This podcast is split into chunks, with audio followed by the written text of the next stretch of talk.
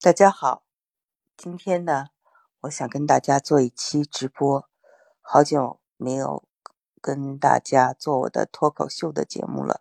现在我呢采访了很多人，有很多人就喜欢一些名人呐，或者一些流量的人。我呢不是看重名气啊，因为反正我的节目不是以这种商业为目的，我是比较小众的。我喜欢的是有趣的灵魂，有意思的、与众不同的思想，而且呢是非常喜欢多文化的人，就是他从不同的角度来看问题，这样呢能给大家一种新鲜感。在美国留学时候，当时我记得，呃，国内就有出了一本书，叫做《哈佛女孩刘刘亦婷》。哈佛女孩刘亦婷这本书呢。就卖了一百多万册啊，所以呢，我们知道这个大家还是有一种通过读书改变命运的这样一个传统。因为古代的时候有科举制度，所以这个东西是深入人心的。我接下来的这三集呢，都是跟教育有关的。之前呢，我也给大家就是一些从这种。比如说，有念书念的最好的这种私立学校，或者是哈佛商学院，他怎么看精英教育？也请了富美国的富二代年轻人九零后，给大家一些就是他们怎么看成功，他们怎么看这个要不要拼爹呀？未来的世界是不是竞争更厉害啦？等等，希望大家都可以去听。当然。最近呢，还有嗯一个比较大的节目，就是我跟一个法国人叫做朱丽他呢，我们做了七期的节目，在这七期的节目里头呢，就是谈论的都是一个中西文化的对比，谈到了古典音乐，谈到了语言，谈到了很多事情，所以呢，我这次呢，就是希望能够跟大家分享啊，幸福绽放，你好，谢谢你啊，嗯，你说你从我这儿学到很多历史文化。对我们遇到有些人，你会发现他会非常实际，所以讲一些实用性的东西。我呢是在实用性，同时又给大家讲一些文化历史这些渊源的东西。这样的话呢，你看事物的表面都会解答一个为什么。所以我为什么觉得这个历史文化非常的重要？这样可以帮助人看问题看到本质。您的孩子已经在硅谷工作了，我记得你跟我说过，他应该是呃非常的成功的，所以呃幸福绽放，你你不用谦虚，我们都是互相的一个讨论。其实我这个人呢，以前是一个爱憎分明的人，我经常会去跟别人辩论。但是现在我很宽容，我会把一些我的意见说出来，但是呢，我也会尊尊重啊大家的其他人的意见。有的时候，有的人呢，我觉得特别有意思，他们可能还会问一些：哎，到了国外你怎么不嫁一个老外啊？说你这么年轻就去了，应该有很多老外追你吧？就有人问我这样的问题，我就觉得特别有意思。首先呢，我们知道这个东西就。强烈的带着一种觉得白人或者老外比中国人高级的这种，就是在种族上很奇怪的一种崇洋媚外吧，我们可以说。再一个呢，就是很直接的这样说出来哈，你在美国，美国人都不会有这样的想法。再一个呢，就是我们在上大学的时候，这个东西叫做 cliche，就是陈词滥调。一个女生或者一个亚洲女生啊，到了这个美国，不用去吹嘘啊，或者去讲说哦，有很多人追我啊什么。但是呢，如果你真的是一个什么叫做陈词滥调，就是你找了一个犹太人，是一个律师。就因为这种犹太人呐，或者这种律律师啊，就他们一般都会非常喜欢呃亚洲女性啊。我们讲就是。叫做非常陈词滥调的，所以有些人呢，就像一些西方人到了中国，他觉得，哎呦，他要找一中国老婆挺俗的，所以不愿意去这样做。种族应该不是爱情的一个，或者是婚姻的一个显示或者一个虚荣的东西，因为过日子是实实在在的嘛。所以当有人问到这个问题的时候，我就觉得，呀，跟我二十几年前的。我们的思想已经不是这样了，但他们现在孩子这样问，因为上次有一个朋友跟我说，他认识一位女朋友，这位女朋友大概嫁了一个比他大二十五岁左右的一个美国白人老头，就就仍然很骄傲。他就说：“哎呀，那别人也都很羡慕他。”那我就说：“那我的认知和我的世界不是这样的。”那要以前我会觉得，哇，这些人怎么这么肤浅？哇，这些人我从何跟他说起？其实这种事情我还遇到过，就是我记得我刚回国的时候，我在上海工作，后来呢，有同事就说：“你是真的在美国读过书吗？你是真的在美国当过翻译吗？而且是在美国国务院当过翻译吗？”他说：“你吹的吧？”我说：“我我怎么吹了啊？”说：“那为什么你说话一句英文都不带呢？”因为你们知道哈，在上海的那种环境下哈，他们经常喜欢说话夹杂一些英文，觉得很洋气。可是，在我来看呢，我是不太说话的时候蹦洋文，因为我们当时就觉得这叫放羊屁，所以觉得很很可笑。再一个呢，就是你做一个翻译，或者你你有一个语境的时候，你都是想把一个语言说的特别地道。我在北京，我就要说北京话，我我就说的很地道，然后我就中间不要夹杂换思维，你就沉浸在你的中文的思维方式里。那换做英文的时候，你就是英文的思维方式，这是一种切换。那我们做翻译的时候是非常讲究这个的。那么就是这样子的一种混，我们觉得是有点。就是避免的，那他就觉得这个不，你说话老说中文，而且都说的特地道的北京话啊，就觉得有点哎，像像出过国的人吗？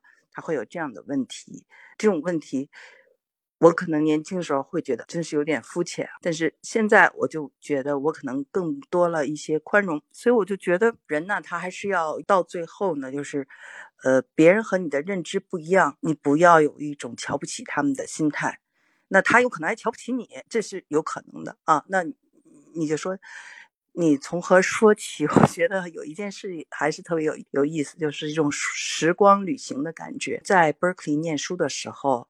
大家都非常喜欢这个禅宗啊、佛教啊，还有我以前跟大家讲过哈，在我的节目里讲过这种 Allen Ginsberg 啊啊，On the Road 在路上，卡鲁亚克这种啊，那这种文化里有一种守贫，就是我们工作，我明明有比较高的工资，我找一个比较低的工资。我的一个美国同事也是啊，他欠了三万美金的债，然后留着大胡子在世界各地流浪，他他们家送他到很贵的学校，芝加哥大学。去读书，他会中文，他会日语，但是他欠了一屁股债。就是那个时候呢，我们是不是把这个财富看得很重要的时候，是在寻找一种精神的追求的时候，我们还参加了很多的活动。我记得在内华达的一个大沙漠，我们就参加了一个行为艺术。当时呢，大家就是都是把这个品牌啊，这些 T 恤衫呐，上面写着各式各样的品牌，然后穿在这个。稻草人的身上，然后就把这些稻草人在天空下啊，沙漠中一排放起来，然后就焚烧啊，就把他们焚烧掉。就说对这个品牌是不太欣赏的。那么，可是我回到中国以后呢，我在这个上海、北京。就做了一个奢侈品公司的负责人啊，瑞士奢奢侈品公司就被人笑话说：“哎呀，你怎么不背一个名牌包啊？”我赶快就要去换一个，背一个名牌。我当时就觉得很有意思。我们在那儿烧名牌，这儿大家去追求名牌，但是你不能用那儿的思维。我就想，哦，这就是一个时光机器了。我等于又活回来。那活回来以后呢，我该。背我的包该融入就融入，因为这儿有这儿的游戏规则，所以呢，俗俗不俗？我其实觉得挺俗的，可是我还是尊敬他们的游戏规则，对吧？所以呢，我觉得就是这种适应吧，这种适应就会在我的这个人生中，就是老是有这样的事情。那么还有一个挺逗的，就是当年呢，就是我们在这个。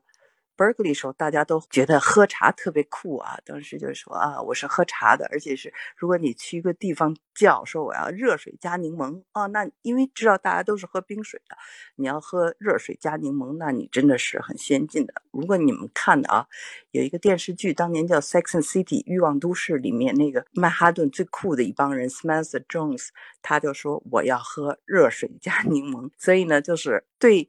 呃，西方来说，喝热水加柠檬或者喝茶，他们是一种新的流行趋势。那么我当时呢，就是回到国内的时候，正是星巴克刚开始的时候，所以呢，就是大家都是要喝咖啡的，都要说 cappuccino 啊，说 latte，这是一个就转化。当然，我的性格上是比较更喜欢喝茶呀，可能更喜欢这种燃烧品牌，这是我的自然的，或者我青春的时候所受到的这种教育，我的一种世界观。但是真正要活得起来的时候呢，这个世界是什么样的？它有它的一个游戏规则，所以这个游戏规则在大部分的时间呢，我还是尊重的。所以我是想说什么呢？就是说我所做的这些节目，探讨的都是从另外一个角度看问题，然后呢，给大家一个角度。这样的话呢，没有对错，只是让大家知道还有另外一种想法。好，那我看看啊，看看现在大家。在跟我探讨的问题哦，你也是专业翻译啊，幸福绽放，所以你知道我说的这件事情，就是说我们在语言中哈是什么就是什么，很少夹杂其他语言，所以呢，说中文时候夹夹杂英文那是没有办法的办法，真的是一时半时反应不过来了，哪一个语言先出来就先出来了，但凡有都是会保持一个比较纯粹的语境。对哦，您的孩子呃在。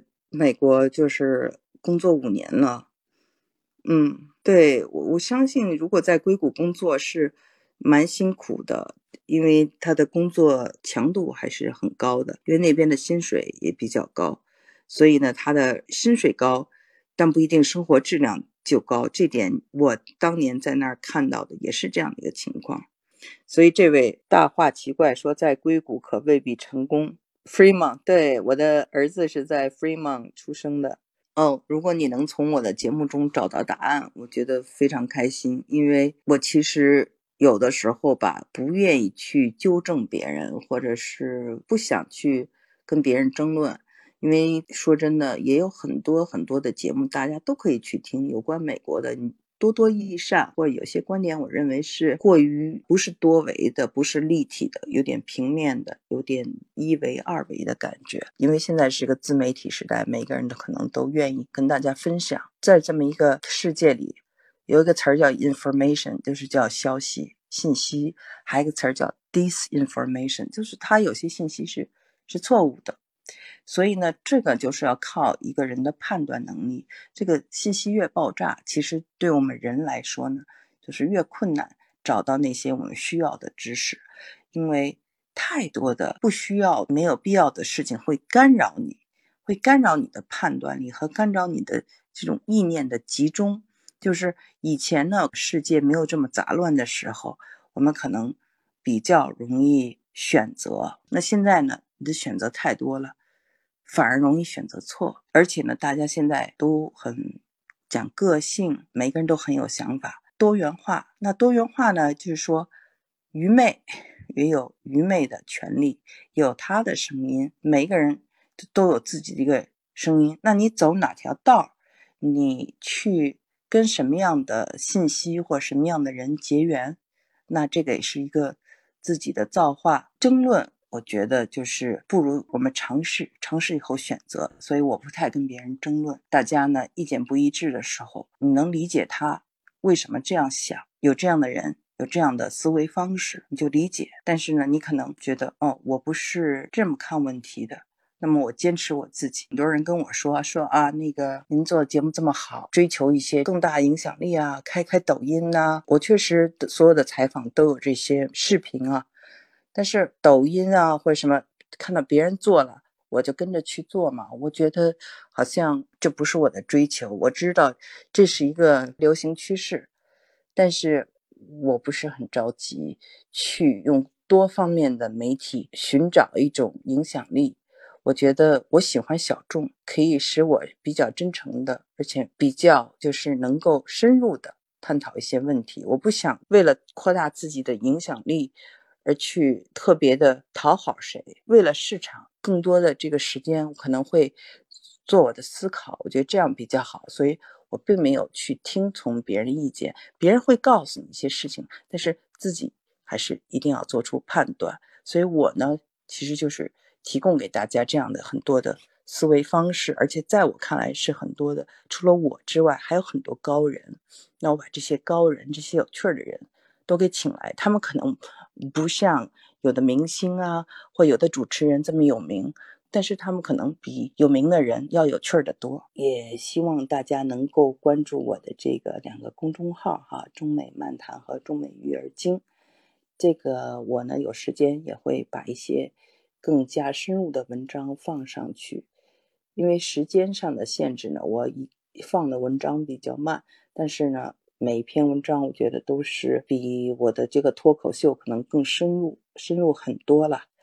呃，还是希望大家能够坚持来看。您的孩子是独生子是吧？对，其实这个问题确实是一个非常现实的问题。很多人也就说：“哎呀，我们培养了个优秀的孩子，到底最后怎么个优秀法？他们的生活质量在国外也很一般，然后我们在这个国内。”又不能就是说打一个电话就来帮上忙，或者周末就来看我们，就是这种亲情也很少，就觉得其实这一切都是表面上风光，实际上也就就是酸楚了。所以我听到过很多人这样说：怎么养老，孩子那边怎么办？这个都要根据这个中美关系。今年的这个十一月是非常非常重要的。这个十一月之后，我们根据形势给大家一个建议，在。